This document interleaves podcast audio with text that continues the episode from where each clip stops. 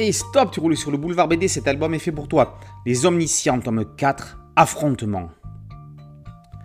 James, Jessica, Amber, Albert et Diego sont cinq adolescents omniscients. Diana, Eduardo, Evelyn, Kate et Jimmy sont cinq adolescents iconoclastes.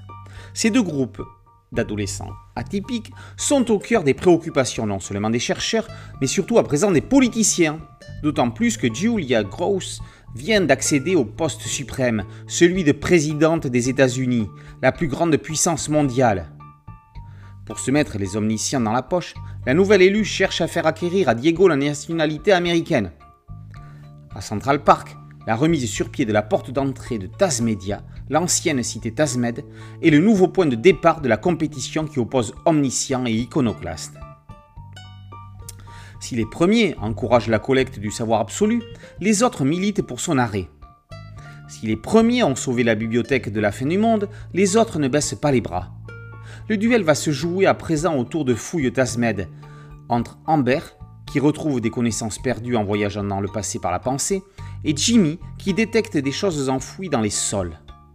Avec ce quatrième épisode, la série des omniscients prend une nouvelle direction. Objet de toutes les convoitises, les adolescents prennent les choses en main. Ils ne se contentent plus de se préoccuper de leurs propres conditions, ne sont plus de simples jouets d'observation, ils deviennent des cartes politiques. Mais alors que le pouvoir suprême pense encore les maîtriser, ils ne seront plus des pions.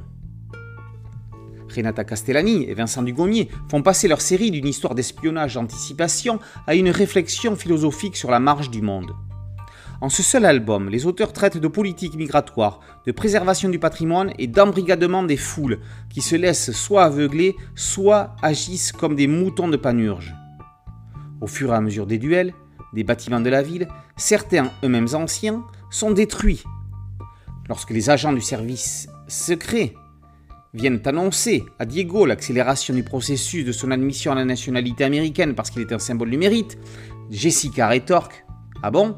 Il faudra dorénavant un super pouvoir aux migrants pour devenir américain Si ça, c'est pas une réplique engagée. C'est assez rare dans la bande dessinée que l'on peut qualifier de classique franco-italo-belge pour le souligner. On parle tout le temps et à juste titre des enfants de la résistance. D'aussi bonne qualité, les omniscients se positionnent définitivement en adolescents de la résistance pour un futur contrôlé, à suivre de près. Les omniscients, tome 4, affrontement par Dugommier et Castellani, c'est paru aux éditions du Lombard. Boulevard BD, c'est un site dédié, un podcast audio et une chaîne YouTube. Merci de liker, de partager et de vous abonner. A très bientôt sur Boulevard BD. Ciao